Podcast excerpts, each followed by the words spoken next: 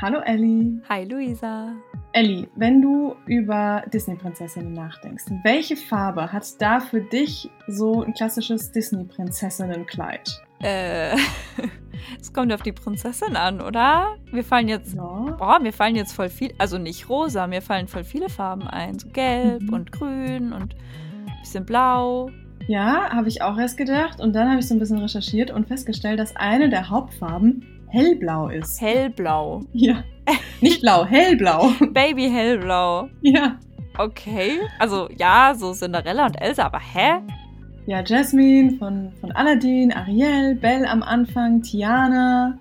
Aber, ich spoiler, diese Farbe hat definitiv noch nichts mit Emanzipation zu tun. Da gibt es noch ganz viele andere Punkte. Die schauen wir uns jetzt mal an. Unser Thema heute: Disney Let It Go.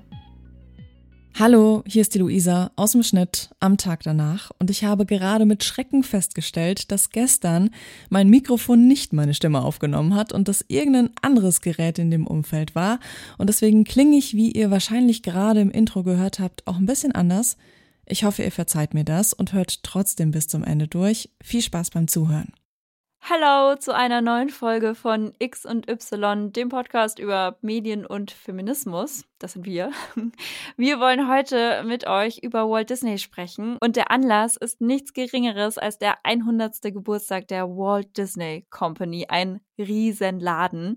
Und der offizielle Gründungstag, muss man sagen, ist zwar erst im Oktober, aber es finden das ganze Jahr über schon so lauter krasse Jubiläumsveranstaltungen statt. Und wir haben uns ehrlich gesagt schon gewünscht, seit wir diesen Podcast machen, seit 2020, Ja. äh, dass wir es nicht mehr abwarten können, endlich mal eine Disney-Folge zu machen. Wir haben uns aber ehrlich gesagt auch immer so ein bisschen davor gedrückt, weil uns natürlich schon bewusst ist, wie emotional aufgeladen dieses Thema ist. Disney-Prinzessinnen ist einfach was, was gefühlt jeden begleitet und jeder hat da so seine Emotionen dazu. Aber wir haben uns für diese Folge überlegt, ganz konstruktiv wie wir sind, dass wir uns einmal anschauen, welche Punkte sich bei Disney denn über die Jahre, Jahrzehnte verbessert haben. Natürlich ist uns aber auch bewusst, gleichzeitig gibt's immer Luft nach oben und die wollen wir auch füllen mit konstruktiver Kritik. Und da schauen wir uns das Bild von Disney-Prinzessinnen genauso an, wie auch den Umgang von Disney mit zum Beispiel Rassismusvorwürfen. Und als allererstes hätte ich aber noch eine Frage an dich. Wie haben dich persönlich denn Disney-Filme beeinflusst und begleitet? Denn ich weiß, du hast einige gesehen. Ich habe einige gesehen und natürlich ist es die Frage, die ich mir auch am Anfang gestellt habe und gar nicht so richtig beantworten konnte. Ich, ich weiß, dass sie ein großer Bestandteil von meiner Kindheit waren. Den aller, allerersten Kinofilm, den ich gesehen habe, war Glöckner von Notre Dame. Und ich habe immer noch ähm, das Gefühl, wie ich mich so in meinen Kinosessel krall bei dieser schrecklichen Szene am Anfang, wie da mit Esmeralda umgegangen wird. Das hat mich auf jeden Fall verschreckt. Ähm, das ist so eine Punkt, punktuelle Erinnerung, die ich habe. Ansonsten kann ich auch echt sagen, Pocahontas ist ein Film, der mich wahnsinnig geprägt hat, ohne natürlich zu wissen, wie problematisch ähm, der Film auch ist in Bezug auf Kolonialismus. Aber ähm, ich, ich hatte alles von Pocahontas, die ganzen Barbies, die ganze Ausstattung. Ähm, und was mich da am meisten eigentlich geprägt hat, war so ihr Umgang mit der Natur, mit ähm, Großmutter Weide. So, das habe ich irgendwie so voll aufgesaugt. So, ich habe mich so voll auf Mhm. sie als Mensch fokussiert und gar nicht so diese Story außenrum wahrgenommen. Mhm. Weiß nicht, bist du auch Pocahontas? Oh ja. Ja, okay. Mhm. Auch so wegen diesem Naturaspekt und weil sie so sportlich war und so was so anpackend. Mulan zum Beispiel, glaube ich auch deswegen, weil ich so riesen Fan. Ah, Einfach okay, weil die zwei so am Ende vielleicht, weil die so unprinzessinnenhaft sind und meine Kindheit so mit ganz viel draußen spielen und Nachbarkindern und so auch halt so war. So ganz viel draußen rumstreunern. Ja, witzig. Also als Prinzessin habe ich mich auch nie gefühlt oder wollte jetzt auch nie mich so verkleiden oder sowas. Kann aber auch daran liegen, dass meine Eltern immer mir Kurzhaarfrisuren geschnitten haben, also so richtig kurz. Und ähm, es gab halt auch keine Disney-Prinzessin mit kurzen Haaren. Also da war wenig Identifikationsmaterial da, ehrlich gesagt. Mir fällt gerade auf, ich habe noch nie Kinderbilder von dir gesehen. Müssen wir nachholen. Willst du nicht? Aber interessant, ich habe nämlich schon Prinzessin gespielt, gerade mit meiner Schwester auch. Aber wenn ich so drüber nachdenke, wir haben eher so äh, König der Löwen nachgestellt. Also da können wir auch bis heute mitsprechen und mitsingen. Und gerade auch so Tierfilme haben mich auch mega begeistert. Also, keine Ahnung, bei Robin Hood gibt es eine Tierversion oder bei Susi und Strolch und so. Also das, äh, glaube ich, habe ich auch viel mehr mitgenommen als den ganzen Prinzessinnenkram. Ah, okay, interessant. Aber bevor wir jetzt noch tiefer einsteigen in Richtung Disney-Prinzessinnen, müssen, wollen wir noch eine ganz, ganz essentielle Frage klären. Für uns, ich muss kurz ausholen, also für uns war das irgendwie klar, wir haben das nie hinterfragt. Aber als wir ähm, letztes Jahr einen Vortrag über Stereotype in Märchen gehalten haben, da kam eine Wortmeldung mit dem Einwand, dass die Person sich nicht vorstellen könne, dass Kinder diese stereotypischen Botschaften, die da in Märchen vorherrschend sind oder manchmal auch versteckt äh, sind, dass Kinder diese Botschaften checken und dass die schon einen Einfluss auf ihr Rollenverständnis, wie sie sich als, als Junge, als Mädchen wahrnehmen, im Real Life haben könnten. Das kam uns total logisch vor, ne? Ja, voll. Das war so, hä?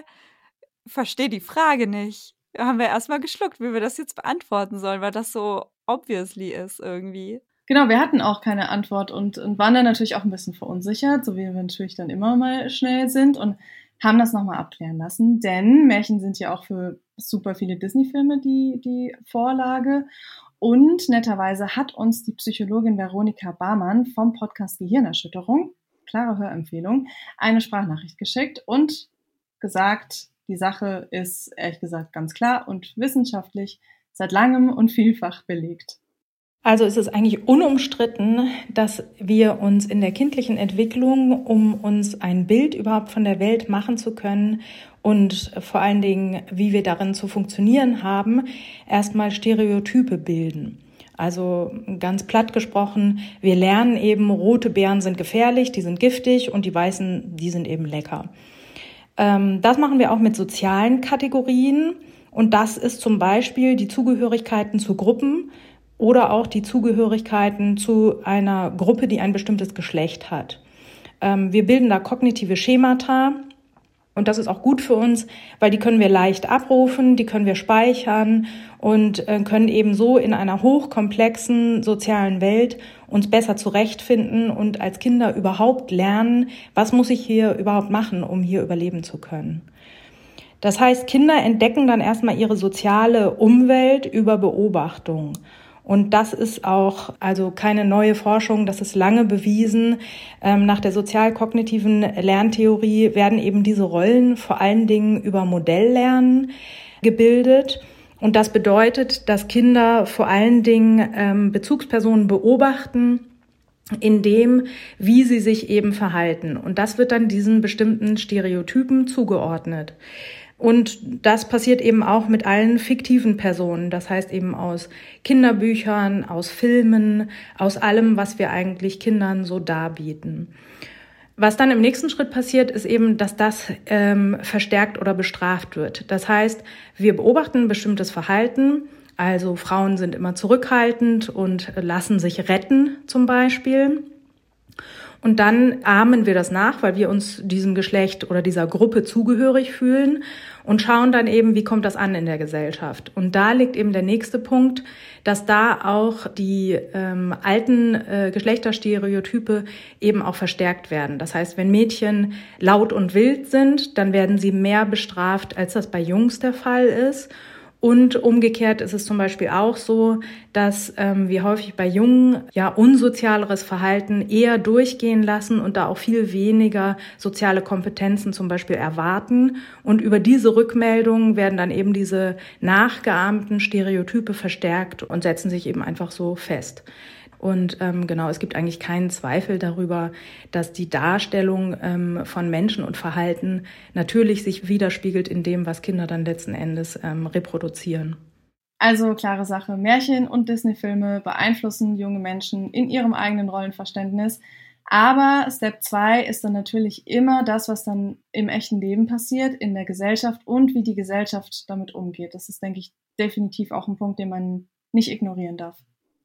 Und auch nochmal zur Studienlage. Es gibt ja in Bezug auf Disney ganz, ganz viele Studien, aber gerade auch konkret äh, für Disney-Prinzessinnen gibt es eine Langzeitstudie von 2016. Da haben Forschende rausgefunden oder rausgestellt, dass Mädchen, die sich eben viel mit Disney-Prinzessinnen oder Merch dazu beschäftigen, einfach langfristig viel, viel mehr typisch weiblich gelesenes Verhalten an den Tag legen. Also das zeigt sich dann zum Beispiel, was für Spielzeug sie auswählen oder auch, wie sie sich im Alltag verhalten, in der Schule zum Beispiel und auch so, welchen Beruf sie sich vielleicht wünschen. Und tatsächlich war da auch ein Punkt, dass sie durch diese Filme ein schlechteres Bild von ihrem eigenen Körper entwickeln können. Mhm. Fand ich auch richtig krass. Und bei Jungs tatsächlich hat der Kontakt mit Disney-Prinzessinnen eher die Auswirkung gehabt, dass so ein Gegengewicht hergestellt wurde zu so, ich würde es mal zusammenfassen, unter toxisch männlichen Verhaltensmustern. Also es wurde ein Gegengewicht hergestellt, indem sie zum Beispiel hilfsbereiter wurden über die Zeit. Also fand ah, ich voll, voll interessant. Verrückt. Wie man, also wie man das dann doch so krass konkret festhalten kann, was so ein Konsum und auch viel Konsum von solchen Filmen auslösen kann. Super spannend.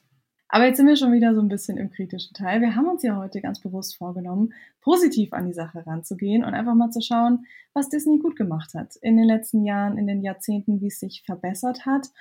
Und ähm, da haben wir uns fünf konkrete Punkte rausgesucht, werden aber natürlich auch sagen, wie es noch besser gehen könnte. Punkt Nummer eins ist, dass Disney durchaus mehr auf Diversität achtet. Also zum Beispiel in den Punkten Hautfarbe, sexuelle Orientierung, sexuelle Identität oder auch Körperform. Und da haben wir jetzt einen Haufen Beispiele, inwiefern Charaktere mehr divers dargestellt werden. Ein Beispiel ist Ariel, das wird, äh, wurde neu verfilmt mit der Schauspielerin Halle Bailey und im Netz gab es dazu so, so viele Clips von jungen Mädchen, die sich mega gefreut haben und regelrecht ausgerastet sind, weil sie sich in Ariel, und zwar einer Ariel mit schwarzer Hautfarbe wiedererkennen konnten und weil sie da eine Identifikationsfigur vor sich hatten. Ich fand das so schön und war gleichzeitig dann aber auch wieder, also ehrlich gesagt, richtig abgefuckt, weil auch so viel Hate im Internet war und so Menschen halt irgendwie sich aufgeregt hatten, weil man sich nicht an den alten Stoff hält und weil das doch ein dänisches Märchen ist und Dänen sind doch weiß und überhaupt, also richtig krass, was da teilweise in Kommentarspalten auch wieder abging und richtig rassistisch auch. Und Disney hat sich da auch ganz klar aber positioniert und hat sich eben hinter diese Entscheidung gestellt, eine schwarze Schauspielerin für diese Ariel zu casten und dass sie da rein nach Können, nach Gesang ausgewählt haben und dass die beste Ariel ist, die sie hätten kriegen können. Fand mhm. ich gut. Ja, definitiv. Dann gibt es auch einen Kurzfilm über ein Coming Out, der heißt Out und hat ist also wirklich total süß und nett anzuschauen und ähm, hat im Endeffekt die Botschaft, da ist ein junger Mann, der traut sich nicht seinen Eltern zu sagen, dass er einen Freund hat und im Endeffekt kommt eben raus, dass die Mutter es schon lange wusste und es überhaupt kein Problem ist und sie ihn halt lieben, weil er ihr Sohn ist. Hast du den gesehen? Ja, ich habe den angeschaut. Ich fand den auch sehr, sehr süß. Ja. Sehr schön erzählt. Und äh, da passt auch dazu, es gibt äh, von Baymax, das war ja auch ein Kinofilm, aber da gibt es auch so eine Miniserie mit so ganz kurzen Clipchen. Da gibt es eine Folge, in der Baymax, das ist so ein aufgeblasenes Ding, für ein Mädchen, was zum ersten Mal seine Periode hat, Tampons im Supermarkt besorgen will, um der ihm zu helfen. Und dann ist er im Supermarkt und bekommt von allen Seiten irgendwie so ähm, Hinweise, was er da jetzt mit Flügel, ohne Flügel, dünn oder dick, was er da jetzt am besten kaufen kann, weil Tamponregal wer kennt's nicht? Steht man schon mal davor und denkt sich, what the fuck? und ähm, genau, und dann kriegt er unter anderem auch so einen Hinweis von einer, ja, als Transperson gelesenen Person, äh, so nach dem Motto, äh, hey, ich nehme am liebsten die, die Tampons mit Flügeln und das ist halt eine männlich gelesene Person in einem T-Shirt mit einer Trans-Pride-Flag, also so wird so ein bisschen angedeutet, dass ein Mann, das, also als männliche Person gelesene Person sagt das. Das heißt, also so, man konnte da so zwischen den Zeilen lesen, was mhm. die Miniserie damit ausdrücken will. Spannend. Was mir auch noch ähm, einfällt, ist dieser Film Reflexion, Reflect im, im Englischen, auch ein Kurzfilm, ist Teil von so einer Serie von Kurzfilmen. Auf Deutsch heißt diese Serie Kurzschluss. Und äh, da geht's um eine junge, mehrgewichtige Ballerina, die halt mit ihrem Spiegelbild zu kämpfen hat, dem sie natürlich dauernd begegnet als Ballerina und sich davon freitanzt und ähm, sich dann ja sehr selbstbewusst einfach neben die anderen Tänzerinnen stellt und über, über ihrem Körperbild steht und, und sich da einfach frei macht von irgendwelchen gesellschaftlichen Normen, ist auf jeden Fall ähm, auch ganz spannend, weil da auch vor dem Kurzfilm noch ein Vorwort kommt von der Zeichnerin zum Thema Body Positivity. Und dann noch zum Thema äh, sexuelle Orientierung in dem Film Strange World, der jetzt Ende letzten Jahres rauskam. Da gibt es einen Hauptdarsteller, das ist ein schwuler Junge, der auch noch nicht Weiß ist. Also mhm. mehrere Aspekte vereint, die man eben so auf der Leinwand gerade von Disney nicht so oft sieht. Und ähm, auch andere männliche Figuren entsprechen in dem Film ja nicht so ganz den, den Stereotypen. Ich habe den Trailer gesehen und so ein paar Kritiken gelesen. Du hast aber auch reingeguckt, ne? Ja, genau. Ich habe ihn nicht ganz zum Ende geguckt, aber was ich definitiv mitbekommen habe, ist, dass da drei Generationen von Männern irgendwie dargestellt werden. So der Vater, der noch so super streng ist und böse und ähm, seinem Sohn irgendwie nicht so den Freiraum gibt und dann eben der Vater von der Hauptperson, ähm, von dem schwulen Jungen, der ähm, irgendwie auch Angst zeigt und eben nicht so dem typischen Männer und auch nicht dem typischen Vaterbild entspricht und dann eben der schwule Junge und auch in diesen 40 Minuten, wo ich reingeguckt habe, so hat dieses Schwulsein nicht so eine Rolle gespielt, was ich halt so gefeiert habe. Der war halt einfach da. Es war kein mhm. Thema, nur ganz am Anfang mal kurz, aber das war es schon. Das war schön. Mhm, klingt gut. Soweit klingt das gut. Soweit klingt das gut. Aber, Aber wir haben ja versprochen, es kommt auch Kritik und der Kritikpunkt äh, zu diesem allerersten Punkt, dass eben Disney schon mehr auf Diversität achtet, Hautfarbe, Sexualität, sexuelle Orientierung, Körperform, whatever. Ähm, der Hauptkritikpunkt ist eigentlich, dass es viel zu oft nur vorgeschoben ist, also mhm. so, ein, so einen unnatürlichen Fokus auch irgendwie hat. Zum Beispiel, wenn man jetzt auf Reflexion guckt, wo halt es nicht einfach um eine Person geht, die halt mehrgewichtig ist oder einfach einer anderen Körpernorm entspricht als der gängigen Norm. Ähm, so, das ist direkt halt das Hauptthema von dem Film. Es ist nicht einfach so, dass das einfach die Person ist, ohne dass das Gewicht thematisiert wird. Das ist, glaube ich, in Strange World hinten raus, wenn ich so die Kritiken richtig gedeutet habe, auch so. Also am Anfang noch ah, okay. nicht so, aber hinten raus dann anscheinend. Und das finde ich Bei so Out schade. ja auch. Also ja, da genau. ja auch genau. um das Coming Out. Genau, also dass da diese Andersartigkeit jetzt in sehr, sehr großen Anführungszeichen einfach so unnatürlich im Fokus steht. Obwohl ja das Ziel ist, dass es einfach, dass alles natürlich sein kann. Da hapert's, finde ich, ganz schön. Fühlt sich halt an wie so ein Zwischenschritt. So als müsste man das jetzt erstmal groß thematisieren, bevor man es dann normal machen kann. Irgendwie, ich weiß auch nicht. So ein bisschen seltsam. Und was auch irgendwie schade ist, ist, dass Reflexion und Out ja grundsätzlich wichtige Filme sind und trotzdem sind es halt nur Kurzfilme, die halt ein viel, viel kleineres Publikum erreichen. Also erstens mal ja nur die Disney Plus AbonnentInnen und kein Kinopublikum. Und dann muss man auch echt suchen, bis man diese Filme gefunden hat. Das heißt, es ist halt so wie, man macht da was, aber man schiebt's in die Ecke, weil man sich doch nicht traut, richtig groß damit rauszukommen. Voll, voll. Also ich kannte keinen davon, ehrlich gesagt, vorher. Und ich kannte alle großen Disney-Filme, ne, was immer so unter Meisterwerke läuft. So, ich kannte die alle, aber ich hatte ehrlich gesagt nicht so die Ahnung, was für ein krasses Kurzfilm-Universum es da auf Disney Plus auch gibt. Ja, nee, ich auch gar nicht. Und auch ein Punkt, der da definitiv noch wichtig ist zu erwähnen, ist, dass es halt Menschen mit Behinderungen nur ganz, ganz selten ähm, gibt in den Filmen. Jetzt in Bezug auf Disney-Prinzessinnen gab es da tatsächlich auch vor zwei Jahren mal eine Petition von der Australierin Hannah Divany, die selbst im Rollstuhl sitzt und sich halt deshalb aus Gründen der Identifikation und Repräsentation der Disney-Prinzessin mit Behinderung wünscht. Und ähm, interessanterweise mobilisiert die jetzt auch seit einem Monat dagegen, dass das Remake, was vom Glöckner von Notre Dame geplant wird oder wohl 2024 in die Kinos kommt, halt wieder mit diesen alten, stereotypischen und vor allem auch ableistischen Motiven aufgeladen ist und ruft gerade sozusagen dazu auf, dass man sich halt äh, an Disney wendet, um halt zu sagen, so dass man diesen Film so nicht nochmal sehen möchte. Also auch ganz spannend. Also tut das gern. Petitionen unterschreiben, an Disney wenden. Man weiß nie, was das nicht am Ende bringen kann. Ja, voll. Das hat ja auch der zweite Punkt gezeigt. Stimmt. Denn Filme mit rassistischen, problematischen Stereotypen werden mittlerweile von Disney markiert. Es ist nämlich so, dass jetzt auf Disney Plus ähm, es einen Vorsatz gibt ähm, vor dem Film und auch einen Hinweis im Beschreibungstext. Und dieser Hinweis hat sich auch geändert. Also der, der erste Disclaimer, der mal da war, war, This program is presented as originally created. It may contain outdated cultural depictions. Und heute, ähm, nachdem es dann nämlich auch Kritik gab, haben sie es auch nochmal geändert.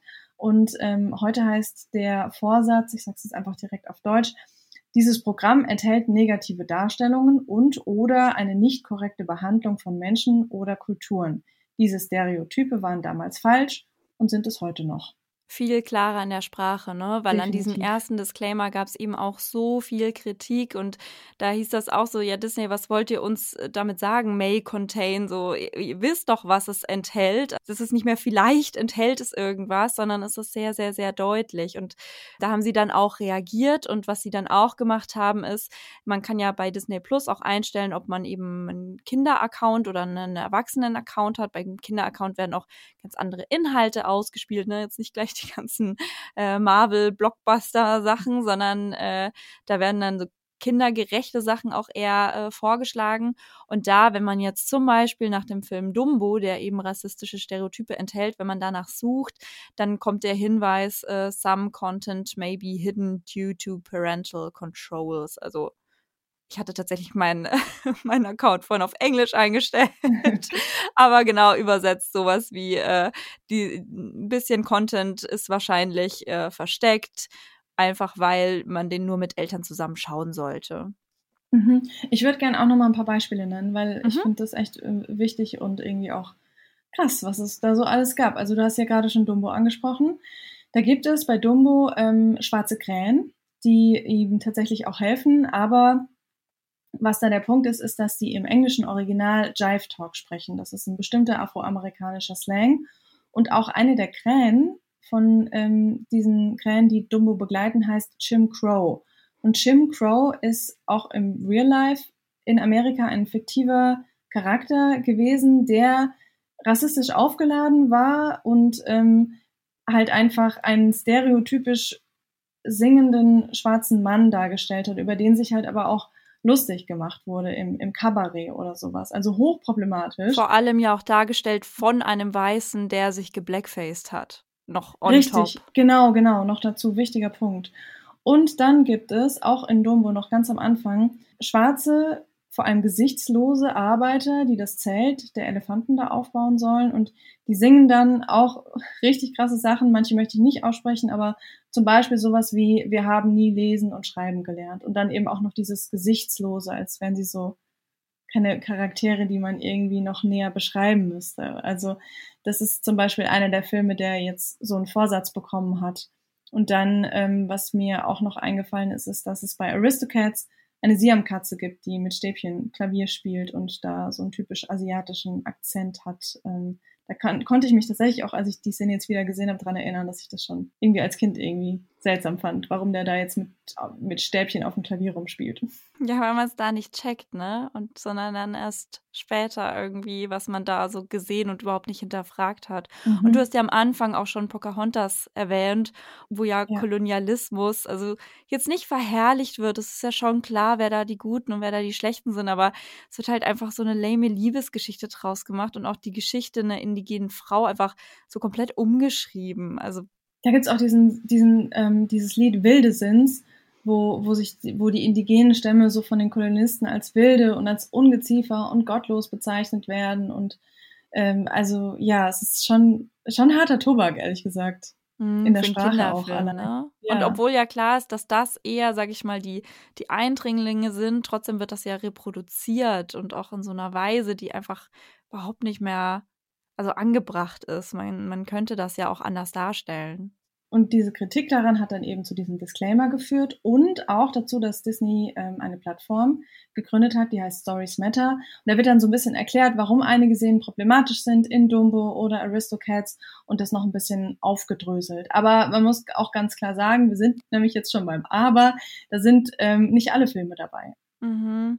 Und vor allem ist ja auch die Kritik an diesem Disclaimer, dass es halt wie so eine Art Freifahrtsschein ist. Also nach dem Motto, okay, dann packen wir das halt vor alle Filme, die irgendwer problematisch findet und trotzdem können wir weiter damit irgendwie Geld verdienen und müssen uns sonst keine Gedanken machen. Also so ein bisschen wischiwaschi. So, und dann klatscht man noch diese Plattform hin und jetzt habt euch mal alle nicht so. So, so Vibes habe ich da irgendwie. Ja, total. Und ähm, dann muss man halt sagen, es ist einfach nicht konsequent. Erstens, wie gerade schon gesagt, nicht alle Filme sind davon betroffen und für sexistische Stereotype, Figuren, die in Filmen vorkommen, gibt's halt auch noch gar keine Hinweise, ehrlich gesagt. Das wäre mal, das wäre mal was. Da werden sie nicht mehr fertig, glaube ich. Schwierig. Werden wir in der Folge noch erörtern. Aber da ist halt schon auch die Frage, klar, soll man die jetzt irgendwie zensieren oder soll man die komplett austauschen und neu machen? Was, ist, was macht man weiter? Voll, die, also die Frage betrifft ja auch ganz viel Literatur. Das ist ja immer wieder, ähm, schwelt es so auf, diese Diskussion ist ja hoch emotional in der Gesellschaft ausdiskutiert. Ähm, ich sag nur Donaulied. Ja, total. Oder gerade ähm, ist ja auch so eine Debatte um Roald Dahl, der ähm, Mathilda und Charlie und die Schokoladenfabrik geschrieben hat. Und da wird auch gerade zum Beispiel über das Wort Fett diskutiert, dass mhm. es halt jetzt so ein Verlag rausgestrichen hat. Es ist dauernd taucht's auf und gilt natürlich auch für, für die Disney-Filme. Und ich tue mir halt immer so schwer, damit zu sagen, wir streichen das jetzt einfach raus, weil es ist natürlich ein Teil von westlicher Geschichte und es ist ein Teil von ja einer Geschichte des Rassismus, die sich schon lange aufgebaut hat und das einfach rauszulöschen, bedeutet ja auch, diese Geschichte auszulöschen und vielleicht auch den Lerneffekt damit kleiner zu machen. Und, und für mich persönlich, ich fände es irgendwie viel sinnvoller, wenn Disney zum Beispiel sagt, wir bieten Zusatzmaterial an, wo wir diese Szenen auseinandernehmen mit ExpertInnen, mit Betroffenen und erklären, warum die problematisch sind. Dann haben Eltern zum Beispiel auch was an der Hand, um das ihren Kindern zu erklären, beziehungsweise auch Erwachsene gucken Disney-Filme und sind da dann vielleicht dran interessiert, sich da noch aufklären zu lassen. Ich frage mich da dann immer, so die Leute, die da lernen wollen, die machen das halt eh und die die Kappa dafür haben, die machen das halt eh, machen das aber auch ja. die Menschen, die es halt so auch nicht machen. Und ja, ich frage mich auch so ein bisschen, wir können jetzt ja hier, also darüber reden, zum Beispiel, dass das nicht in Ordnung ist, dass ähm, Sexismus nicht auch gekennzeichnet wird, aber zum Beispiel wie jetzt so die rassistischen Sachen gehandhabt werden, das liegt ja auch gar nicht so in unserer Deutungshoheit, so da, das können wir ja auch gar nicht sagen, wie das gehandhabt werden muss. Da, da sind andere Personen dafür zuständig und, und mhm. sollten das in der Hand haben, die das eben auch betrifft und die davon verletzt werden. Aber so, ich bin schon bei dir. Ich, ich denke mir so, wenn man alle Errungenschaften ähm, der Frauenbewegung nicht mehr sehen würde, weil quasi der ganze Sexismus ausgelöscht wird. Also wäre geil, aber wäre auch schade drum zu sehen, wie weit man gekommen ist. Das um zu so. wissen, dass man auch weiterkämpfen muss. So. Genau, ja. ja. genau. Ja, schwierig. Ich glaube, äh, die Debatte ist so riesig. werden, werden wir, wir jetzt nicht lösen. Aber da muss sich jeder seine eigene Meinung bilden. Und ich denke mir, anbieten kann man es immer noch mal. Voll. Und auch das voll. ist in der Verantwortung dieses Konzerns. Kommen wir zum dritten Punkt. Der wahre Liebekuss ist nicht mehr das höchste aller Ziele von weiblichen Disney-Figuren slash Disney-Prinzessinnen.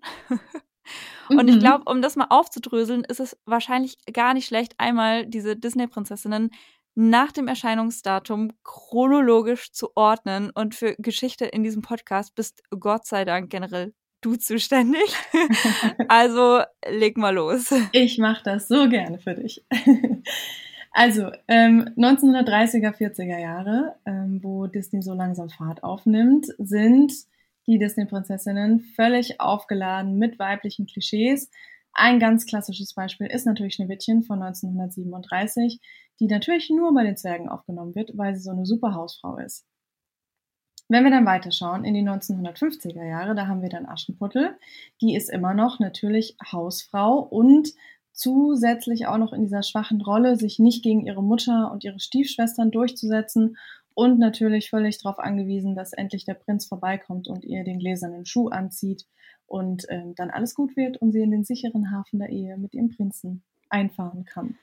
Und dann haben wir die, bräuchte man so ein, so ein Buzzer, nur so, oh. Ja, aber dann jedes Mal. ja, genau. Ähm, dann haben wir die 1960er und 70er Jahre. Da sind Disney-Prinzessinnen nicht mehr ganz so en vogue. Da ist die Frauenbewegung der 60er Jahre, die stößt da auch zu neuem Denken an. Hatten wir ja auch gerade schon, wie wichtig es ist, diese Geschichte zu nennen und hinterfragt natürlich auch die Rollenverteilung und die Sexualität von Frauen. Und da haben Disney-Prinzessinnen sozusagen eine Flaute, aber Disney erholt sich und es geht dann wieder richtig los, so Ende der 80er, 90er Jahre. Da haben wir dann Ariel 1989. Da kommt dann Die Schöne und das Biest ähm, von 1991 und dann Aladdin 92. Und das sind ja alles drei Figuren, wo man schon mal sagen kann, da steht die Freiheit im Vordergrund oder die sind irgendwie so freiheitsstrebend, oder? Findest du, das trifft's ganz gut, oder? Ja, so auf den ersten Blick, auch wenn der Happy End dann irgendwie, irgendwie trotzdem einen Wurm drin hat, oder? Ja, genau. Also genau, wir sind noch lange nicht ähm, dabei, dass sie sich gelöst haben von, von ähm, dem Happy End und dem Kuss. Aber ja, Belle ist auf jeden Fall schon mal ein vielschichtiger Charakter. Sie ist belesen und sie ist mutig. Und ähm, Jasmin bei Aladdin weigert sich halt von ihrem Vater verheiratet zu werden. Also man merkt, da ist schon so ein mhm. Wandel mhm. da, da, da ändert sich schon was. Und dann ähm, Mitte der 90er Jahre kommen dann auch Frauen, die auch, sagen wir mal, typisch männliche Attribute bekommen, die kämpfen können, die gut im Klettern sind. Da haben wir Pocahontas. 95 war das und Mulan 98 natürlich nochmal sehr explizit als, als mutige Kriegerin auch dargestellt. Aber gut, bei Pocahontas ähm, ist es halt auch tragischerweise so, dass sie halt ihr Leben für den John Smith aufgibt. Ja, und Mulan wehrt erstmal das Militär ab, wo sie eigentlich gern wäre, um der Familie Ehre zu bringen. 2010er Jahre sind dann auch nochmal spannend. Da haben wir 2012 zum ersten Mal eine weibliche Hauptrolle, die wirklich ähm, andere Ziele hat. Da haben wir Merida, die auch gegen ihre Zwangsverheiratung ist, die auf Abenteuer geht. Wir haben Frozen. Das oh. ist ja so, ja, das ist mhm. ja so mhm. der Film, wo, glaube ich, alle dran denken, wenn es eben nicht mehr um den, oder wenn es doch um den ähm, Kuss wahrer Liebe geht, der aber eben nicht vom Prinzen kommt, sondern von Anna, ihrer Schwester und ähm, genau, Anna auch eines Besseren belehrt wird, weil sie halt am Anfang auch an den Kuss wahrer Liebe glaubt und dann halt eben checkt, dass ihre große Liebe eigentlich ihre Schwester ist. Und da geht's um, um ganz andere Werte, um Mut und, und Veränderung und auch den Glauben an sich selbst und so an die Gemeinschaft. Das ist schon nochmal echt so ein Dreh. Und dann, den habe ich mir heute Morgen noch vor der Aufnahme reingezogen und war wirklich auch extrem begeistert. Bayana kam 2016. Hattest du den vorher nicht gesehen? Nee, Oh. Ich habe hab nur die Musik immer von meiner Schwester vorgespielt bekommen und war dann heute so voll am Mitsingen, weil ich es halt schon gekannt habe. Es ist immer noch extrem ähm, präsent in meinem Kopf gerade. Ich versuche es nicht zu singen. ähm, aber Vajana kommt halt einfach komplett ohne Love Story aus. Da ist keine Love Story. Und ähm, was halt da auch spannend ist, da wird halt auch nicht der Spieß umgedreht, so wie es in anderen Filmen ist, wo dann so männliche Hauptcharaktere sind und die weiblichen Nebencharaktere halt so so null vielschichtig sind, sondern bei Vajana gibt's ganz viele spannende Charaktere. Ähm, auch bei Maui, diesem Gott, da weiß man eigentlich nie, wie er reagiert und der hat schon viele verschiedene Gesichter und, und Schichten auch. Also das finde ich aus der Perspektive zumindest super spannend und eine kleine Nuance, eine kleine Szene, die mir heute nochmal extrem aufgefallen ist und die ich echt witzig fand, war, ähm, dass Maui, dieser Halbgott, in einer Szene einen sexistischen Witz macht und er hat ja so Tattoos auf seinem Körper, die so mit ihm kommunizieren und mhm. die, eins dieser Tattoos hatet ihn so richtig dafür und das finde oh, ich ja. auch so spannend, dass, dass er halt so im Film selber für ähm, einen sexistischen Witz, der vor 30, 40 Jahren in Disney-Filmen noch okay war, jetzt quasi so schon gleich ähm, so ein bisschen angeprangert wird. Und ähm, ja, Vajana ist einfach die klügere, eindeutig und die mutigere. Da hatte ich auch so das Gefühl, dass, dass Disney sich so ein bisschen ähm, so sich über seine eigenen Sachen auch lustig machen kann oder zumindest eben die RegisseurInnen, AutorInnen so von, von diesen Stücken. So wie bei Rapunzel ja auch. Also ja, so genau. dieser furchtbar kitschige Hundeblick von Flynn, eben dem männlichen Hauptcharakter, oft ausgepackt wird und der ist halt einfach nutzlos, so, weil warum brauchst du einen Typen, der dich so anschaut? Und das wirkt so wie so eine Persiflage auf frühere Filme, wo halt ein Blick gereicht hat, dass die Prinzessin dahin schmilzt. Voll geil, ja, weil Rapunzel hat davon nie Männer gesehen hat und nicht wusste, so wie funktioniert das in der Gesellschaft. So, das ist also finde ich auch geil. Also wir reden von Rapunzel neu verfilmt, genau. dem, dem neuen Film. und um noch die kleine Chronologie abzuschließen, in den 2020er Jahren ist natürlich ein ganz tolles Beispiel auch Encanto. Viele unterschiedliche Charaktere. Es geht auch nicht um Liebe, es geht um die Identitätskrise der Hauptfigur der jungen Frau, die aber ähm, auch dann dazu führt, dass sie die ganze Familie und das ganze, die ganze Gemeinschaft, in der sie lebt, rettet. Und ja, bin ich auch Fan von. Mega. Danke für die kleine Aufzählung. Bitte. Ich kann dazu noch eine Studie beisteuern, ja. damit wir zwei weiter in unseren Rollenbildern bleiben. Denn diese ganzen Veränderungen führen ja auch dazu, dass der Redeanteil wächst. Ähm, es hat nämlich mal ähm, zwei Linguistinnen so den Redeanteil untersucht von diversen Disney-Filmen und ich fand das wirklich krass. Zwischen 1989 und 1999, das war eben so dieser hast du ja gerade aufgezählt, so diese zweite Reihe, so mit Mulan und Ariel und so. So in diesem Zeitraum gab es keinen einzigen Film, in dem Frauen beim Redeanteil führen, obwohl die Frauen ja total oft so Titelgeberinnen sind. Krass. Und ich meine, bei Ariel kann man sich das jetzt irgendwie noch erklären. Die gibt halt ihre Stimme ab, ne? Also dann ist irgendwie klar, dass Männer mehr reden, weil halt auch männliche Sidekicks und so. Aber zum Beispiel bei Die Schöne und das Biest haben Männer einfach 71 Prozent Redeanteil und bei Pocahontas 76 Prozent. Und das ist so, krass, also wie, wie klar das ausfällt, wie da die Redeanteile irgendwie verteilt sind. Und das wird dann allerdings besser. Bei Rapunzel nämlich, Rapunzel neu verföhnt, ist es Hälfte, Hälfte, nämlich 52 Prozent der Dialoge stammen von weiblichen Figuren. Und äh, bei der Pixar-Produktion, aber Pixar gehört ja eben zu Disney mittlerweile, Merida, was wir gerade auch hatten, ist 74 Prozent Frauenredeanteil. Also da macht auch die mhm. Mutter, die eine ganz nice. große Rolle mhm. spielt, ja, in dem Leben von der jungen Merida, ähm, glaube ich, viel aus und der Vater hat gar nicht mal so viel zu sagen eigentlich und die kleinen Brüder reden zum Glück nicht so viel, weil die sind schon auch wieder, ne, die Sidekicks sind schon auch wieder echt männlich besetzt, aber es äh, bleibt in weiblicher Hand, was irgendwie auch gut ist, wenn das schon die so die Hauptfigur ist. Ne? Es muss ja gar nicht so sein, dass Frauen mehr reden, warum auch, aber ich fand einfach die Entwicklung echt krass. Gerade in den frühen Filmen, da ist das, also reden Frauen faktisch nicht. Wahnsinn. Also wie, wie blöd ist es auch einfach die Hauptdarstell der Hauptdarstellerin die Stimme zu nehmen. um kurz bei Ariel zu bleiben. Ey. Naja, ähm, aber, oder sollten wir vielleicht konstruktiv gleichzeitig sagen? Das haben wir ja im Coaching gelernt, ne? Man soll aber aus dem Wortschatz streichen und Richtig. gleichzeitig sagen. Und gleichzeitig. Und gleichzeitig. Selbst wenn Disney eine Heldin in den Mittelpunkt stellt und die dann auch noch emanzipierter dargestellt wird, gibt's dann halt trotzdem im großen Teil immer männliche Nebendarsteller und es gibt trotzdem auch Filme, das muss man ganz ehrlich sagen, wo weibliche Figuren, obwohl sie Hauptdarstellerinnen sind, immer noch den geringeren Redeanteil haben. Und das ist tatsächlich, einer davon ist ähm, Frozen, die Eiskönigin. Obwohl es da eine Geschichte über zwei Schwestern ist, ähm, stammen knapp 60 Prozent der Dialoge von männlichen Figuren und macht tatsächlich auch Sinn, weil Elsa sagt tatsächlich auch nicht so viel. Und Christoph und Olaf sind ja schon relativ viel am Quatschen und dann noch dieser selbstverliebte Prinz.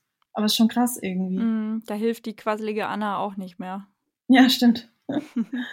und dann kommen wir zu unserem vierten Punkt. Der lautet, weibliche Protagonistinnen bekommen weniger Komplimente für ihr Aussehen. Komplimente-Folge hatten wir, Hörempfehlung. Ja, stimmt. Ja. Man kann an Komplimenten sehr, sehr viel falsch machen. Und ähm, deswegen fand ich den Punkt auch so spannend, dass es in, also es gibt eben auch Untersuchungen dazu, dass es in früheren Filmen für weibliche Protagonistinnen ganz, ganz viele Komplimente fürs Aussehen gab, dann ein paar wenige für ihre Skills und dann noch so sonstige unter einem Punkt zusammengefasst. Und ähm, das hat sich gewandelt. Also mittlerweile kriegen auch weibliche Figuren so, so viel mehr Komplimente dafür, was sie können, was sie machen. Das hat sich irgendwie gewandelt. Also, keine Ahnung, zum Beispiel, ich musste dann sofort denken an Belle von Die Schöne und das Biest. Also, ich meine, die heißt schon Belle, was Schönheit heißt. Und mhm. die ist ja super belesen. Und ich war auch so eine kleine Leseratte, als ich jünger war. Jetzt fehlt mir die Konzentration dafür. Mhm. Handy gedaddeles Grüßen, aber egal. Ähm, so, ich fand die halt mega cool, weil die so viel gelesen hat und in diese Welten so abgetaucht ist. Und im Dorf ist aber ihre Belesenheit einfach nur ein Anlass, um über sie zu lästern. Und, mhm. ne, und dann ist so in einem Song über sie heißt so, kein Wunder, dass sie Schönheit heißt, aber sie ist halt komisch. ja, so, ja, stimmt. Okay. Stimmt. Wird als was Seltsames dargestellt. So was ja. macht die da mit ihren Büchern. Mhm. Voll. Und Schneewittchen zum Beispiel schmeißt ja den ganzen Haushalt bei den Zwergen, aber alles, was die je Nettes zu ihr sagen, ist halt, dass sie schön ist. Das hat mich richtig ärgerlich gemacht, weil die auch noch diesen ganzen Haushalt aufgeräumt hat vorher und dann stehen die da so um sie rum und sagen, oh, sie, she's so pretty. Ja, stimmt. Stimmt. Und dann, wenn man jetzt ähm, also zum Beispiel bei Neu verföhnt guckt, habe ich mir heute auch noch reingezogen. Heute war Disney-Tag. Geil. Ähm, da gibt's dann halt zum Beispiel von diesem selbstverliebten Prinzen zumindest mal ein Kompliment dafür, was sie alles ähm, krasses mit ihren Haaren machen kann, im Sinne von, dass Mhm. sie da ja auch wirklich ähm, damit kämpfen kann und da voll die Skills entwickelt hat, ihre Haare als Waffe einzusetzen. Mhm. Und ähm, bei Vajana gibt's auch zwei Szenen, einmal am Anfang und einmal am Ende, wo ihr Vater ähm, sie wirklich dafür lobt. Also er sagt, glaube ich, im Englischen, it suits you, ähm, wie sie einmal das Reich reagiert, aber auch wie sie halt drauf hat zu segeln. Und ja, da spielt nie in keinster Sekunde spielt da das Aussehen eine Rolle. Und gleichzeitig kommen wir zum Aber-Punkt. Aussehen ist ja im Disney-Universum und gerade im Disney-Merch so ein richtiger Kotzpunkt. Also man kann es echt nicht Ja. anders ausdrücken. Gerade, keine Ahnung, ich hatte nur mal Merida gegoogelt und dann wurde mir als erstes Ergebnis bei Google äh, rechts bei diesen Einkaufssachen, die dir manchmal vorgeschlagen werden, so eine Merida-Puppe angezeigt. Ich habe echt gedacht, hey, wen sollen das darstellen? Irgendwie so mega die Taille und dann hier so drei Wimpern, um natürlich schön ihren Augenaufschlag zu unterstreichen und die Haare fein säuberlich gekämmt. Ich dachte mir, hä? So das, und dann dachte ich erst noch so, das ist halt irgend so ein Billo-Shop, so eine Nachmache, aber es war halt der offizielle Disney-Shop. Habe ich Es ist nicht ja, verstanden. es ist ein Universum, was es da alles gibt, von, von T-Shirts, Kostümen, Puppen, Computerspiele, ey, Bücher, weiß was ich was. Es ist ja ein Wahnsinn. Und natürlich werden da diese Disney-Prinzessinnen so fett ausgeschlachtet. Es gibt, glaube ich, sogar so eine interne Liste, ab wann eine weibliche Figur im Disney-Universum als Prinzessin gilt. Also Mhm. Ariel gilt, glaube ich, zum Beispiel nur als Prinzessin, weil sie am Ende zwei Füße hat. So, und eben nicht Ja. ähm, ein, ein Fisch ist. Ähm, oder Okay. mehrere, sorry, besser gesagt. ähm, und was ich auch gefunden habe bei der Recherche, so verrückt, ich habe ein Video gefunden auf YouTube, in dem aufgelistet wird, welche Anforderungen Disney an die Frauen hat, die sich als Disney-Prinzessinnen im Disneyland, Disney World arbeiten wollen, sich da bewerben. Es ist einfach natürlich, die müssen halt super jung sein, erstens mal, weil die Disney-Prinzessinnen natürlich auch sehr jung sind. Äh, maximal Größe 36 haben, auch nicht zu groß dürfen sie sein, auch nicht zu klein, da gibt es so eine gewisse Marge. Super hübsch müssen sie sein, die müssen den ganzen Tag durchlächeln, die müssen ihren Charakter perfekt auswendig lernen, perfekt Make-up selbst machen können. Und was auch krass ist, sie müssen halt auch auf alle Fragen antworten, zu allen nett sein und sich vor allem alles gefallen lassen. Und natürlich gibt's Disney-Prinzessinnen, ehemalige, die dann doch irgendwann sich trauen, den Mund aufzumachen und sowas zu erzählen, wie das halt von irgendwelchen Vätern sie so in den Hintern gekrapscht wurden bei irgendeinem Gruppenfoto. Oder ähm, dass halt irgendwelche kleinen Kinder übelst aggressiv auf sie reagieren, wenn sie feststellen, dass sie vielleicht doch nicht die richtige Elsa ist, also die aus dem Film. Surprise! Völlig crazy. Und den ersten Gedanken, den ich halt dabei hatte, war so, Mensch, wenn ihr es doch versäumt habt, in den Filmen ähm, Frauen diverser darzustellen, ihr habt bei jedem fucking Casting die Chance, neue Frauen zu casten, die nicht dem der Schönheitsideal körperlich ähm, und so entsprechen. Und selbst da wird es halt wie so ein Dogma durchgezogen. Mhm. Crazy. Ja, da wird einfach Normschönheit so von vorne bis hinten durchgezogen. Also es ist immer noch Ja. überpräsent. Deswegen auch als Aber zu diesem eigentlichen Punkt Komplimente. So das Aussehen rückt bei den Komplimenten in den Hintergrund.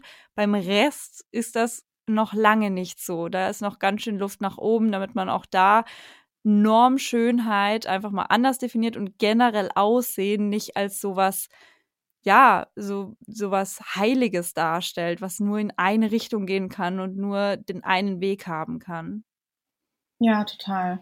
Und dann sind wir bei unserem letzten Punkt angelangt. Und der bezieht sich darauf, dass Disney auch immer häufiger mit RepräsentantInnen von anderen Kulturen für ihre Filme, für die Recherche und auch das Machen des Films zusammenarbeitet. Und da ist ähm, ein Film, den man als Beispiel nennen kann, Frozen 2, die Eiskönigin 2. Da hat Disney zusammen mit den Sami gearbeitet. Das sind indigene Völker aus dem Norden von Skandinavien.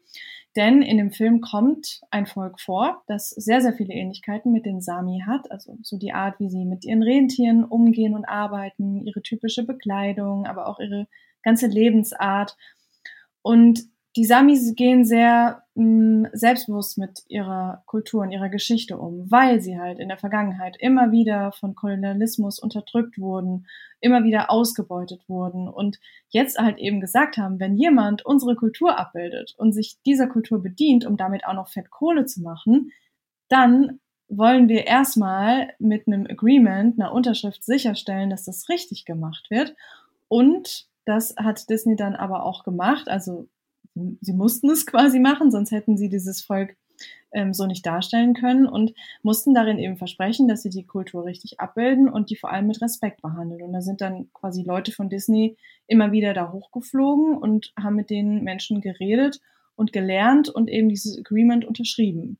Und dazu passt ja auch gut der Film Encanto. Also auch da wurden KünstlerInnen und HandwerkerInnen hinzugezogen aus den Zenu-Stämmen aus Kolumbien, die eben diesen Look, den der Film hat, sehr, sehr intensiv mitbegleitet haben und zum Beispiel vorgegeben haben, wie die Hütten auszusehen haben. Und das erlaubt eben dann auch diesen HandwerkerInnen, so mehr internationale Aufmerksamkeit für ihre Arbeit zu bekommen. Also diese Zusammenarbeiten sind so wichtig, damit nicht eben Disney sich einfach dieser Kulturen bedient und die Kulturen dann halt ein verfälschtes Bild von sich haben und sonst gar nichts, sondern diese Zusammenarbeit kann eben dazu führen, dass eben gerade diese Kultur so gezeigt wird, wie sie eigentlich gezeigt werden sollte und eben die Leute, die diese Kultur auch noch leben, auch wirklich was davon haben. Und das passt auch nur falls ihr euch das fragt, so inwieweit passt das jetzt in, in unsere Feminismusrolle rein, weil wir sonst sehr, sehr viel nur über reinen Sexismus reden.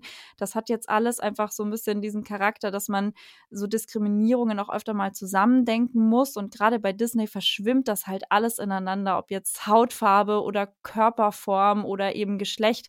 Das geht ja alles ineinander über. Und deswegen fand mir eben auch diesen Punkt so wichtig, dass Disney da Fortschritte gemacht hat, inwieweit sie eben auch mit Kulturen zusammenarbeiten und eben nicht nur diese Kulturen ausbeuten. Ja, voll, genau. Beim intersektionalen Feminismus geht es eben genau darum, genau. Aus, auf, über den Tellerrand hinauszuschauen und sich eben nicht nur auf die Unterdrückung oder Diskriminierung von Frauen zu konzentrieren, sondern eben von Menschen. Und auch hier haben wir noch einen Aber-Slash-Gleichzeitig-Punkt, weil wir schon der Meinung sind, dass eigentlich trotzdem noch viel mehr ginge. Also ich dachte mir so, Disney hätte ja zum Beispiel auch schon bei Frozen 1 ganz offiziell auf das Volk der Sami zugehen können und sich nicht so quasi gezwungenermaßen bei denen melden, aber musste halt quasi erst andersrum passieren, dass, dass die sagen so, hey, ihr könnt euch nicht einfach unsere Kultur so nehmen.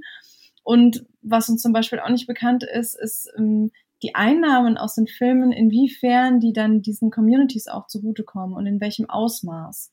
Und ähm, es gibt natürlich dann auch oft die Kritik, dass das ist ja durchaus auch bei ähm, Vajana die Kritik, dass Völker in den Filmen quasi in Potpourri von verschiedenen Kulturen sind und dann so ein Cherry-Picking betrieben wird, so Tattoos aus dieser Kultur oder Hairstyle oder die Art ähm, zu tanzen aus der anderen Kulturen. Das ist natürlich echt, ja, das ist richtig problematisch, dass, dass Disney da einfach denkt, sie können sich da bedienen wie in so einem Bauchladen. Ja, weil das wirkt natürlich auf den ersten Blick mega künstlerisch, aber das sind halt, also das ist halt Kultur. Wir würden uns auch aufregen, wenn, wenn jemand, keine Ahnung, die bayerische Kultur mit der norddeutschen zusammenhaut. Also mir wäre das egal, aber also ich weiß nicht, was die ganzen BayerInnen dazu sagen würden. Die wären nicht so happy darüber und die Norddeutschen wahrscheinlich auch nicht. Deswegen, also so, wir verstehen das doch auch, wie wichtig Kultur für den Einzelnen ist.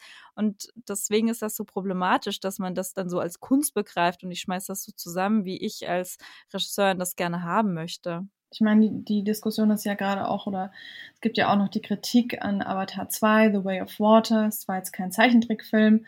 Ähm, ja, aber trotzdem einer der wichtigsten äh, mhm. Filme aktuell von Disney, einer der erfolgreichsten aller Zeiten. Und auch diese Kritik zeigt ja, dass da noch sehr viel Luft nach oben ist, was das Mitwirken lassen von indigenen FilmemacherInnen, BeraterInnen, SchauspielerInnen, SetmacherInnen und so zeigt. Ja. Total. Und damit sind wir auch schon durch durch unsere fünf Punkte, aber ich würde sagen, wir fassen das nochmal einmal kurz zusammen, damit ihr euch jetzt nicht denkt, was war nochmal Punkt 1? Punkt 1 war nämlich, Disney ist diverser geworden in vielerlei Hinsicht und trotzdem sind schlanke Körper und überschöne Menschen einfach immer noch die Norm und es gibt keine Disney-Prinzessinnen mit Behinderung und äh, auch nicht weiße Menschen sind irgendwie in der Unterzahl und Menschen, die eben nicht klassische Geschlechterrollen haben, also sind immer noch deutlich unterrepräsentiert. Deswegen Diversität, ja, mehr, aber nein, bei weitem noch nicht genug.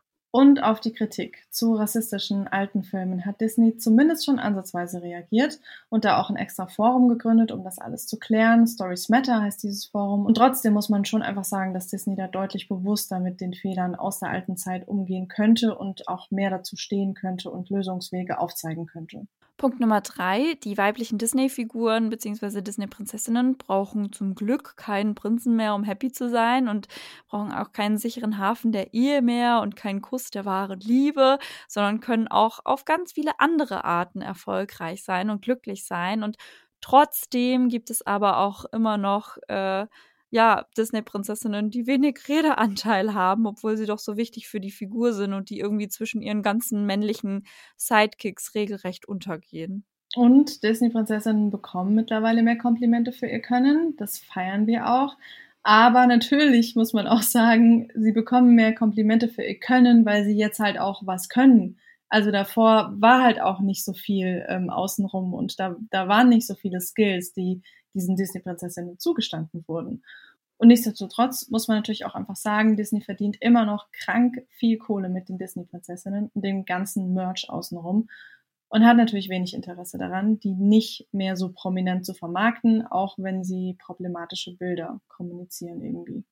Und letzter Punkt, Disney hat in, gerade in den letzten Produktionen auch mit Menschen zusammengearbeitet, die die Kulturen des Films repräsentieren und dementsprechend eben auch einordnen können und ähm, dementsprechend auch real darstellen können.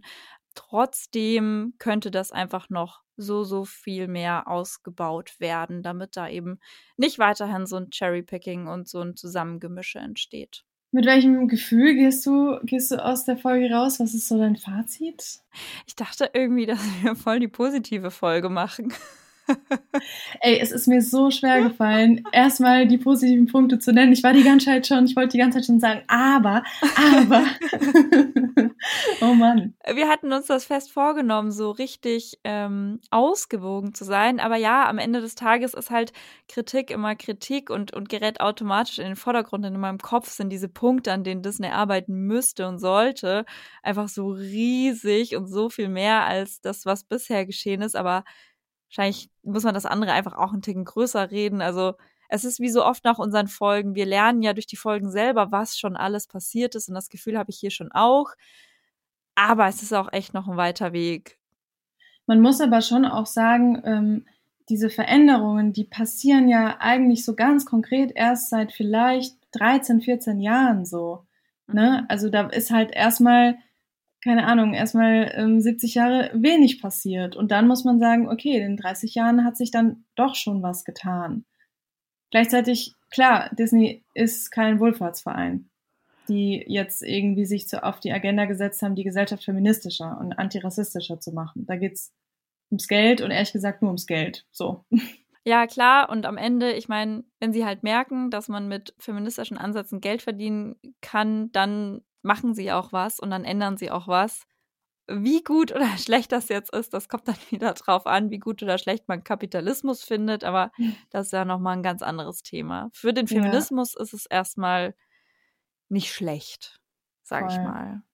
Und trotzdem, hier nochmal ein trotzdem Punkt, aber finde ich trotzdem wichtig, ähm, es ändert ja nichts daran, ähm, dass Disney wahnsinnig viele junge, aber auch ältere, mittelalte, alte Menschen beeinflusst mit den Disney-Prinzessinnen, mit den Figuren, die sich Menschen als, die sich junge Menschen als Vorbilder raussuchen. Und trotzdem finde ich, dass, dass Disney sich dieser Macht bewusst sein sollte. Das macht ja auch ein, ein verantwortungsvolles Unternehmen im 21. Jahrhundert aus. Und ich denke, dahin wird es auch immer mehr gehen. Ja, und ich glaube, das sind sie sich über große Strecken auch schon, auch wenn sie trotzdem nicht danach handeln. Hoffe ich mal.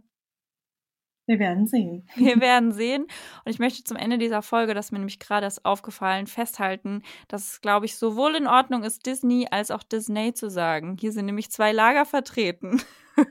Was habe ich gesagt? Disney. Disney. Und du sagst Disney. Ich sag Disney. Ich glaube, beides ist okay. Oh Mann. Auch das ist eine Fortentwicklung. Peinlich. Noch nie Disney gehört. oh Mann. Okay, Cut. Kommen wir zum Off-Topic des Monats. Wir halten es knapp, aber wir wollten euch was vorstellen. Und zwar eine Meldestelle für Antifeminismus. Die wurde von der Amadeo Antonio Stiftung ins Leben gerufen und da kann man Vorfälle von Sexismus, von Frauenfeindlichkeit, von Queerfeindlichkeit melden. Denn das ist auch was, was wir immer wieder beobachten, aber was ähm, anscheinend auch andere Menschen beobachten. Antifeminismus bekommt gerade irgendwie ziemlich viel Aufwind. Und es gibt organisierte Kampagnen gegen geschlechtergerechte Sprache, es gibt Hassnachrichten für feministische AktivistInnen, für Frauen, die sich auf Social Media extrem dafür einsetzen und teilweise wieder davon abweichen, weil sie so viel Hass und reale Gewaltandrohung bekommen. Und auch in der europäischen Politik nimmt Antifeminismus zu. Nur ein Beispiel da, ähm, im schwedischen Kabinett wurde jetzt aus der Agenda der Begriff feministische Außenpolitik gestrichen. Ja, irgendwie so ein Schritt vor und zwei zurück. Nicht so cool. Ähm, aber deswegen finde ich, sind solche Meldestellen auch voll wichtig, weil diese Daten werden eben gesammelt und anonymisiert ausgewertet und zugänglich gemacht, um eben auch überhaupt mal ein Bild zu zeigen, zeigen zu können, wie groß denn das Problem von antifeministischem Verhalten in Deutschland ist. Denn viele Dinge, die darunter fallen, sind halt auch strafrechtlich kaum verfolgbar, weil es dafür keine Präzedenzfälle gibt, weil sich niemand darum gekümmert hat, dass es die gibt. Und wir hören ja in Gesprächen auch voll oft sowas wie, ich fühle mich irgendwie machtlos, was soll ich denn machen, gerade als Einzelperson, gerade auch wenn mir sowas irgendwie widerfährt. Aber ich glaube, so eine selbst wenn es nur eine, An also das heißt nur, aber selbst wenn es nur eine anonymisierte Meldestelle ist, dann ist das ja zumindest mal ein Ventil, um sowas selbst Erlebtes auch einfach mal rauszulassen und so vor sich selber sagen zu können, ich habe was gemacht, so. Ein, eine Sache habe ich gemacht, ich habe das da gemeldet und das hilft, so das Bild zu weiten und, und deutlicher zu machen, ähm, womit wir, glaube ich, irgendwie am Ende besser dastehen, weil nichts ist schlimmer als ohne Daten zu arbeiten. Das merken wir ja auch, wenn wir Themen haben, wo es einfach noch überhaupt keine Studien dazu gibt. Das ist furchtbar schwierig, da dann zu argumentieren. Genau, das wollte ich gerade sagen. Ne? Das ähm, erleichtert so dermaßen die Diskussionen und auch die Standfestigkeit, auch von, von jeder einzelnen Person, wenn es darum geht, auch mal dann zu sagen, so ja, aber es gibt halt Zahlen, die genau das belegen. So. Und damit sind wir auch schon am Ende dieser Folge angekommen. Vielen Dank euch fürs Zuhören. Wir sind tatsächlich jetzt erstmal sehr gespannt, äh, was es am 8. März für geglückte und missglückte Kampagnen oder auch Aussagen oder Berichterstattungen jeder Art geben wird, denn da ist ja wieder äh, Weltfrauentag oder feministischer Kampftag, je nachdem, wie man es nennen mag. Und wenn euch da irgendwas Spannendes über den Weg läuft, dann schreibt uns das doch sehr gerne an Instagram oder auch äh, per Mail an hallo at x und y-podcast.de, denn wir freuen uns immer über sowas, wenn wir das im Jahresrückblick zum Beispiel verwenden können. Und wir freuen uns natürlich auch so über eure Nachrichten. Wir haben in den vergangenen Monaten immer mal wieder so eine Mail bekommen, also witzigerweise tatsächlich Mails meistens, ähm, wo Leute berichtet haben, was, was unser Podcast mit ihnen gemacht hat, in ihnen ausgelöst hat. Und wir sind da immer so ganz gerührt und beseelt und schicken uns da immer diesen Emoji gegenseitig zu mit diesen Tränchen diesen großen Augen mit den Tränchen. Ähm, so ein Feedback tut einfach voll gut. Das zeigt uns, dass wir weitermachen sollen, dass wir auf dem richtigen Weg mit diesem Podcast sind und was bewegen und deswegen sehr gerne immer her damit. Yes, das gibt uns Motivation. Und wenn euch dieses Thema oder auch der ganze Podcast gefällt, gefallen hat, dann teilt das doch gerne mit allen, die ihr kennt, die das Thema eurer Meinung nach interessieren könnte oder auch interessieren sollte. Macht's gut. Ciao.